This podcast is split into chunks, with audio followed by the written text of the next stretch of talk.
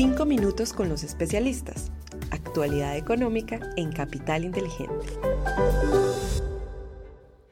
Hola, un saludo especial para todos. Hoy es lunes 23 de octubre. Somos Juan José Ruiz y quien les habla Susana Arenas.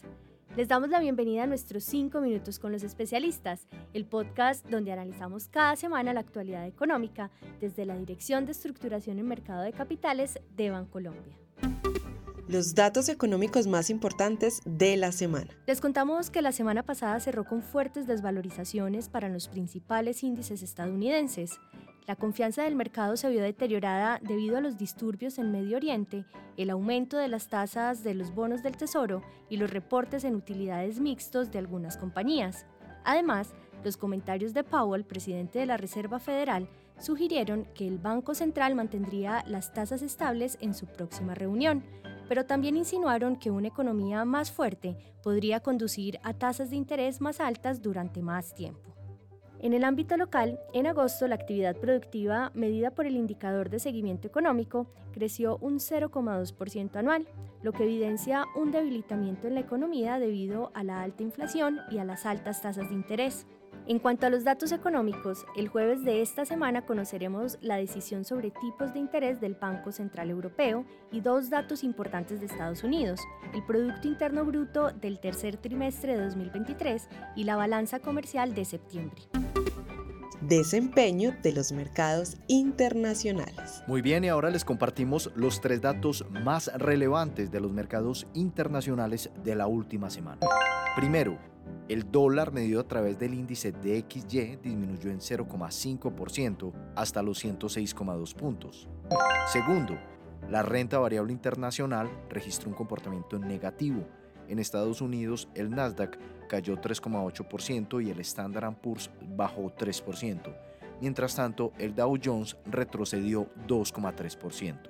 Las caídas semanales se extendieron también a Europa y Asia. Tercero, en la renta fija internacional, el Tesoro de 10 años registró una desvalorización de 27 puntos básicos frente a la semana anterior, cerrando en 4,98%. Desempeño de los mercados en Colombia. En el contexto local, resaltamos tres datos relevantes de los mercados la semana pasada. Primero, el peso frente al dólar presentó un comportamiento bajista, cerró en 4.226 pesos por dólar es decir, un 0,1% por debajo del cierre del viernes 13 de octubre. Segundo, la renta fija registró desvalorizaciones generalizadas en línea con el movimiento de los tesoros americanos. La curva de TES en pesos presentó una desvalorización de 11 puntos básicos en promedio, mientras que la curva en UR registró una desvalorización promedio de un punto básico. Tercero, el índice MSCI Colcap tuvo un comportamiento positivo en la semana, cerrando en 1.117 puntos, es decir, un 0,1% por encima del nivel del cierre del viernes anterior. Desempeño de los fondos de inversión colectiva. Les contamos que los fondos de inversión colectiva de liquidez y de renta fija presentaron rendimientos positivos a pesar de la volatilidad actual en el mercado de renta fija local por la difícil situación de los tesoros estadounidenses.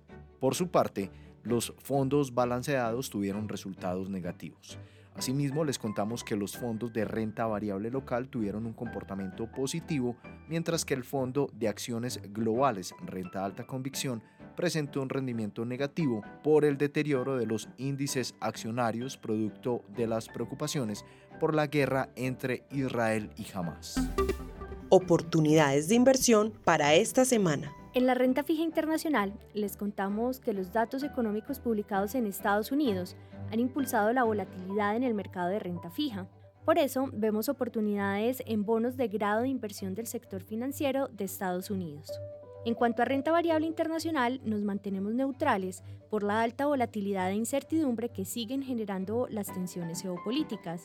Sin embargo, después de las fuertes caídas que se presentaron la semana pasada, no descartamos posibles rebotes al alza. En el ámbito local, mantenemos una preferencia por las inversiones en títulos de deuda privada del mercado secundario hasta los tres años. Hasta dos años priorizamos las inversiones en IBR y más largo plazo en tasa fija. En cuanto al peso con respecto al dólar, esperamos que se cotice entre los 4.000 y 4.300 pesos durante esta semana, mientras que en las acciones seguimos monitoreando el nivel de 1.100 puntos a la espera de que siga actuando como soporte. Muy bien, y así llegamos al final, pero antes de despedirnos, les invito para que nos dejen una calificación de 5 estrellas en Spotify y en Apple Podcast. Además, recuerden que pueden suscribirse al informe semanal en el enlace que encuentran en la descripción del episodio. Juan José, gracias por acompañarme en este espacio y en especial a todos nuestros oyentes por escucharnos hasta el final. Les esperamos la próxima semana en un nuevo episodio de 5 minutos con los especialistas.